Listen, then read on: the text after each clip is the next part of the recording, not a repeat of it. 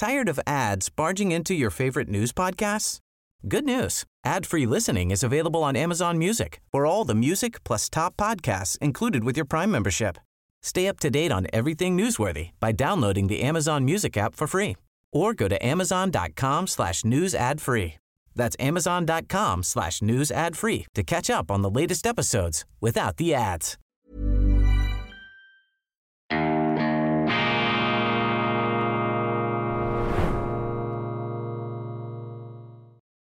Grüezi miteinander, ganz herzlich willkommen und einen wunderschönen guten Morgen, meine sehr verehrten Damen und Herren, liebe Freunde, vor allem in Deutschland und in Österreich. Ich darf Sie auf das Allerwinterlichste, auf das Allervorweihnachtlichste begrüßen zur internationalen Ausgabe von Weltwoche Daily, die andere Sicht, unabhängig, kritisch, gut gelaunt, am Dienstag, dem 5. Dezember 2023. Siehe, die Welt ist nicht verdammt und die Journalisten sind fähig, aus ihrem Koma der Illusionen, der Halluzinationen aufzuwachen. Sie bewegen sich doch, die Medien, und allmählich, langsam, langsam fällt ihnen der Zwanziger runter. Man hört es geradezu klimpern und klicken da im kollektiven Innenleben des Medienbetriebs. Ich lese heute Morgen, und ich traue meinen Augen kaum, ich lese heute Morgen die Schlagzeile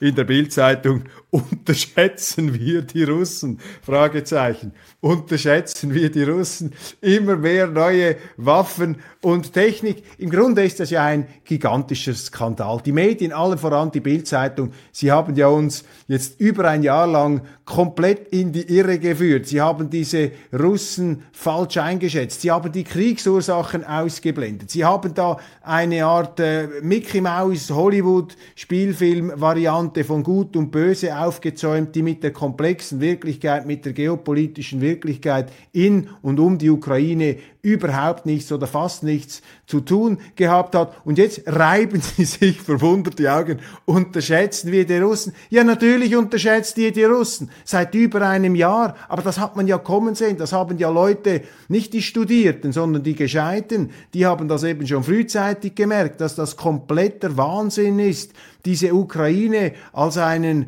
aufmunitionierten Vorschlaghammer gegen dieses Riesenrussland zu verwenden, über zwölf Zeitzonen, das ist doch ausgeschlossen. Und die Amerikaner mit ihrem Joystick-Krieg über den Ozean hinweg ohne dass man eigene Soldaten auf den Boden bringt. Da zeigt sich ja schon die ganze Unseriosität und der Zynismus der amerikanischen Kriegsführung. Lindsey Graham, da der hochdekorierte Politiker, wir kämpfen bis zum letzten Ukrainer. Oder all diese deutschen Meinungsgeneräle oder schweizerischen Meinungsgeneräle, die uns eingetrichtert haben, in der Ukraine, da wird die westliche, äh, westliche Freiheit verteidigt, da wird die Zivilisation, da findet das Armageddon statt, zwischen West und Ost, zwischen Freiheit und Despotie, alles dummes Zeug, alles unernsthaft, alles unseriös, was man vom Beginn weg eben schon daran hat erkennen können, dass es natürlich abgrundtiefer Zynismus ist, wenn sie angeblich für die eigene Freiheit die Ukrainer sterben lassen. Man war ja nicht bereit, selber zu kämpfen. Man schickt Panzer, man schickt Material, man schickt Geld, man holt Panzer aus den Museen heraus, Schrottwaffen, schickt die in die Ukraine, um das eigene Gewissen zu beruhigen. Man pumpt diesen Zelensky auf zum säkularen Heiligen, der hat am Schluss ja fast fast ein Jesus-Syndrom bekommen. Ich mache ihm keinen Vorwurf.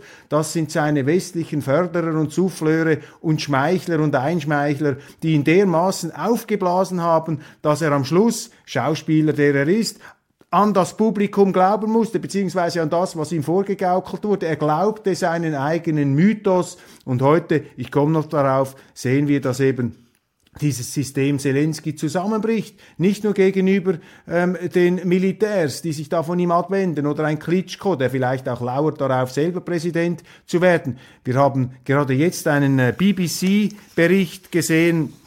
Ähm, wo habe ich da hier die Notiz? Äh, finde sie nicht gleich. Einen BBC-Bericht in dem es darum geht, dass eben die Frauen in der Ukraine allmählich der Staatsführung den Vorwurf machen, dass ihre Männer für nichts verheizt werden an der Front. Also hier verändert sich etwas und die Journalisten bei uns sind wieder einmal die Letzten, die gemerkt haben, dass sich etwas verändert. Aber wir wollen hier nicht in wohlfeiler Überheblichkeit verharren. Irren ist menschlich und immer irren ist vermutlich journalistisch oder für manche Journalisten zumindest gilt dieser Satz von Franz Josef Strauß. Äh, Sie kennen ihn. Irren ist menschlich, immer irren ist sozialdemokratisch. So hat sich der Doyen der CSU vor vielen Jahren ähm, einmal geäußert. Nun, wir wollen das Positive sehen, den Lichtblick. Es ist nie zu spät, die eigenen Irrtümer zu durchschauen, aber Sie können Gift darauf nehmen, dass die Journalisten, die sich jetzt kolossal verrammt haben, auch die Politiker, die werden sich natürlich überhaupt keine Asche aufs Haupt streuen, sondern die werden mit dem gleichen unbezweifelbaren, unerschütterlichen Selbstvertrauen und der gleichen rechthaberischen Reitpeitschenallüre ähm, auch ihre neuen Positionen vertreten, ähm, dass es, äh, dass sich die Balken biegen gewissermaßen. Dann ein interessanter Beitrag, den ich gelesen habe in einem Portal, ich glaube es ist Global Bridge, Ralf Bossart, ein Schweizer ähm, Strategieexperte, der mahnt Zeit für Bescheidenheit. Und er zieht sozusagen die Schlussfolgerung aus diesen kollektiven Irrtümern gegenüber Russland und gegenüber der Ukraine. Er sagt, Europa, Westeuropa muss sich aus dieser sklavischen Unterwürfigkeit gegenüber den Vereinigten Staaten von Amerika lösen. Das muss das Ziel sein. Man braucht hier eine Emanzipation. Also Alice Schwarzer, die eben 81-jährig gewordene am Sonntag, wir gratulieren herzlich Alice Schwarzer, Sie ist ja die Emanzipationsspezialistin und es ist ja kein Zufall, dass die beiden Frauen, ähm, Wagenknecht und Schwarzer, sich da gemeinsam an Friedensdemos für eine verstärkte Emanzipation Europas vom großen Bruder in Übersee stark machen. Allerdings, allerdings hat eben diese kollektive Verblendung der Politik und der Medien letztlich dazu geführt, dass sich Europa immer stärker in die Abhängigkeit der Vereinigten Staaten begeben hat. Das wird aber einer Wirklichkeit, wie wir sie heute haben, nicht mehr gerecht. Und ich plädiere ja schon lange dafür, seit Beginn, seit Januar 2022, seit dem Ende der äh, Corona-Pandemie oder der Corona-Plandemie, wie da auch einige sagen, ähm, da plädiere ich für die friedliche Koexistenz. Wir sind doch auf unserem Planeten, auf unserer Erde zur Zusammenarbeit verdammt und auch zur Toleranz. Und wenn wir nicht direkt angegriffen werden, dann sollten wir auch die anderen nicht angreifen. Nicht naiv sein. Du brauchst eine Armee, du musst dich verteidigen können. Nicht kriegstüchtig sein verteidigungstüchtig, dass gar niemand auf die Idee kommen kann, dich anzugreifen. Das ist wichtig. Aber mit diesem Sackmesser, das man da in der Hose hat, ähm, lebt sich eben etwas ruhiger und schläft sich's auch besser. Das ist wichtig. Und wenn wir natürlich alles vernachlässigen hier in Europa, unsere Armeen, unsere Verteidigung, unsere Wirtschaft, ja, dann müssen wir uns nicht wundern, wenn andere in dieses Vakuum eindringen. Ralf Bossard hier, ich zitiere ihn, seit dem Ende des Kalten Krieges hat sich die NATO bis an die Grenzen Russlands und bis knapp vor die bevölkerungsreichsten und wirtschaftlich wichtigsten Gebiete des Landes ausgedehnt und hat dabei das Misstrauen Russlands geweckt. Richtig, jetzt muss sie feststellen, die westliche Welt, dass sie Russland vor seiner eigenen Haustüre nicht schlagen kann. Gefährlich ist es, den Loi zu wecken. Nun müssen sich Balten und Finnen wirklich Sorgen machen, denn die Allianz, wegen der sie Streit mit ihrem Nachbarn riskierten, wird sie nicht schützen können. Westeuropa ist zu einer schwachen Basis für seine geopolitischen Ambitionen geworden, wirtschaftlich nicht mehr führend in der Welt und in sich selbst gespalten, hat es auch sein außenpolitisches Renommee eingebüßt. Trotzdem möchte sich an die Spitze eines Systems stellen, das der Welt seine Regeln aufoktroyieren will. Der Westen hat das einzige legitime System kollektiver Sicherheit auf der Erde, nämlich die UNO, selbst demontiert und muss nun feststellen, dass er nicht in der Lage ist, ein alternatives System an deren Stelle zu setzen. Der Ausspruch Josep Borrells über Weltreligionen mit einer Regel, Weltregion, Entschuldigung, mit einer Re regelbasierten Ordnung und einem globalen Dschungel ist das beste Zeugnis für das Scheitern des Westens. Russland aber aber ist fest entschlossen, sich den sogenannten neuen Werten nicht unterzuordnen und gleichzeitig gewillt, eine Führungsrolle im Aufstand der Underdogs der Weltpolitik einzunehmen. Was tun? Westeuropa muss weg von der einseitigen transatlantischen Betrachtungsweise. Die NATO wurde gegründet, als die Siegermächte des Zweiten Weltkriegs die halbe Welt beherrschten. Seither hat sich die Welt grundlegend verändert. Nur das Mindset Brüssels ist dasselbe geblieben. Der Westen muss auf die Bedürfnisse und Anliegen anderer eingehen und das bedingt in Bezug auf die benachbarte Weltregion im Osten eine kontinental-eurasische Betrachtungsweise, auch wenn es unangenehm ist. Ist erst einmal das begriffen, wird alles andere automatisch folgen. Ja, man muss eben mit den Nachbarn gut auskommen, einfach ausgedrückt. Gaza, was sagt das Kriegsvölkerrecht wirklich? Ich bin stolz, dass die Weltwoche immer wieder unterschiedliche Meinungen und Sichtweisen bringt, auch und gerade im Minenfeld Gaza, im Minenfeld Nahost. Dort habe ich ja zuletzt vor allem auch die mutmaßlichen Kriegsverbrechen die äh, Verletzungen des humanitären Völkerrechts äh, zum Thema gemacht, das Entsetzen auch und die äh, Bestürzung über die doppelten Maßstäbe, während man die Russen abstraft, weil sie das Territorium annektiert haben, übrigens gewaltlos Krim, dann scheint man den Israelis alles durchgehen zu lassen, wenn sie Territorium einsacken im Nahen Osten. Zweierlei Maßstäbe. Nun haben wir eine qualifizierte Gegensicht zu meiner Position, wie ich sie dargelegt habe. Sie wird erscheinen in der nächsten Weltwoche. Gaza. Was sagt das Kriegs Völkerrecht wirklich. Lukas Bub, der Autor ist Jurist und Milizoffizier im Armeestab. In dieser Funktion unterrichtet er Kriegsvölkerrecht in höheren Kaderlehrgängen der Schweizer Armee. Der Lied, das maßgeblich auf schweizerische Initiative entwickelte humanitäre Völkerrecht oder Kriegsvölkerrecht, kurz KVR, geht davon aus, dass Krieg und Gewalt Konstanten der menschlichen Geschichte sind. Im Wissen um diese Realität sollen unnötiges Leiden vermieden und Opfer geschützt werden. Das ist die Voraussetzung. Und jetzt die Anwendung auf Gaza. Es gelte zu differenzieren, was die Kriegsführung der Israelis angeht, schreibt Milizoffizier im Armeestab Lukas Bub, ein hoch angesehener Bürger auch im Kanton und in der Stadt Zürich. Das äh, darf man hinzufügen, weil Lukas Bub jetzt einem internationalen Publikum noch nicht so bekannt ist. Angriffe auf Zivilisten und auf zivile Infrastruktur sind nie zulässig. Außer solche Einrichtungen werden militärisch genutzt. Das ist in Gaza eindeutig der Fall. Dann entfällt das Verbot, solche Einrichtungen anzugreifen. Es gibt keine Rechtfertigung für die Angriffe der Hamas auf israelische Zivilisten, aber die israelischen Streitkräfte haben das Recht, Kämpfer und Infrastruktur der Hamas anzugreifen. Indem sich die Hamas inmitten von Zivilisten bewegt, gefährdet sie diese und wird für die Kollateralschäden in Anführungszeichen in der eigenen Bevölkerung verantwortlich.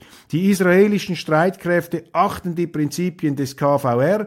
Kürzlich hat Israel eine Kommandostruktur der Hamas unter dem Al-Shifa-Spital angegriffen. Statt Raketen wurden Infanteristen eingesetzt, um Kollateralschäden zu mindern. Ein Angriff mit Raketen hätte wohl eine noch größere militärische Wirkung erzielt, aber enorme Kollateralschäden verursacht.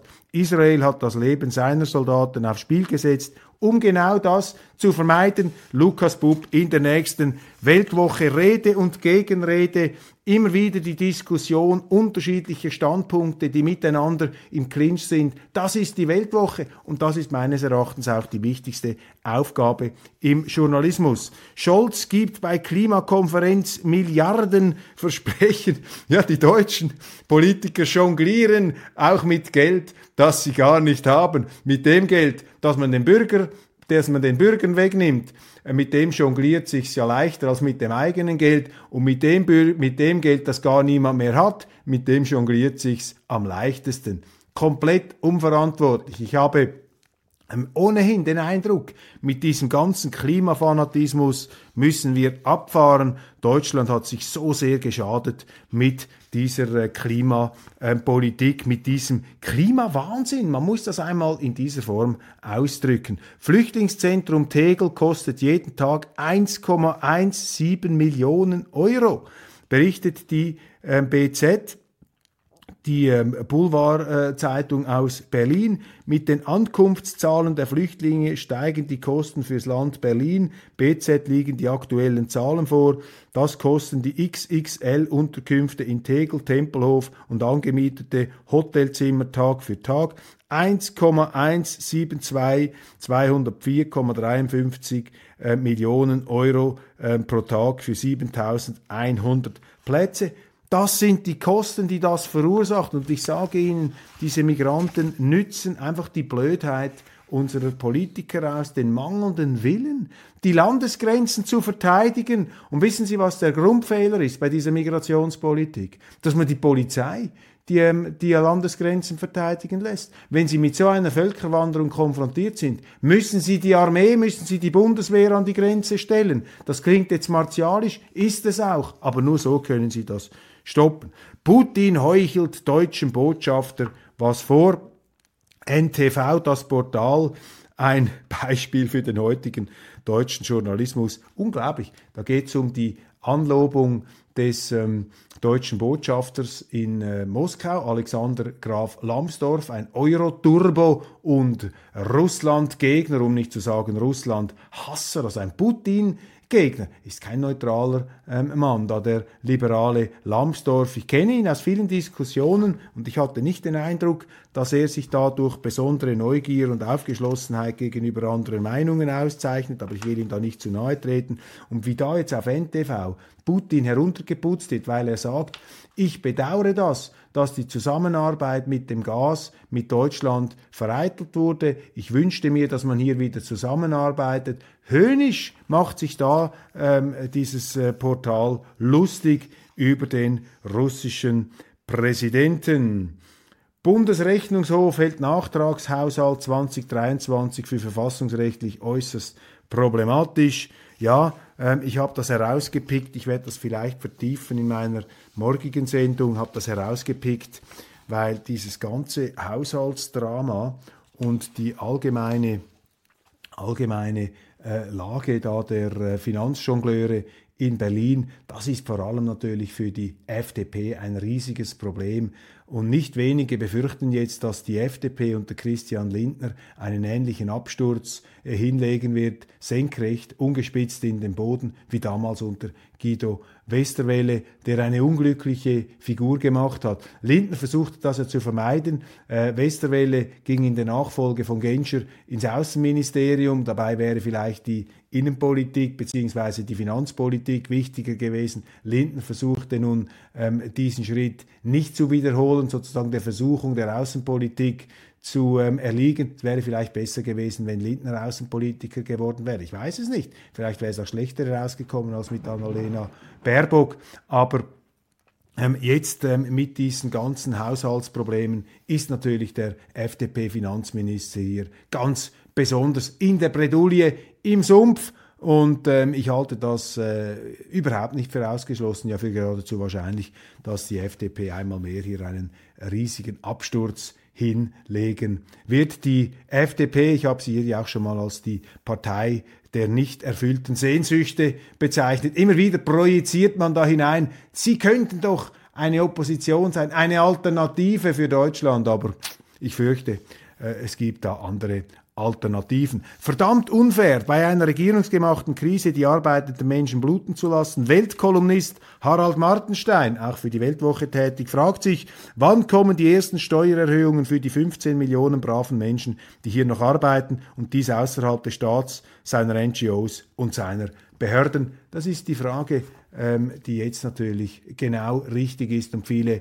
beunruhigt. Harald Martenstein trifft den Nagel auf den Kopf. Und ich sage Adieu, auf Wiedersehen für heute. Ich freue mich, wenn Sie morgen auch wieder dabei sind. Weltwoche Daily, die andere Sicht, unabhängig, kritisch und immer gut gelaunt. Selbstverständlich, was denn sonst? Bis bald.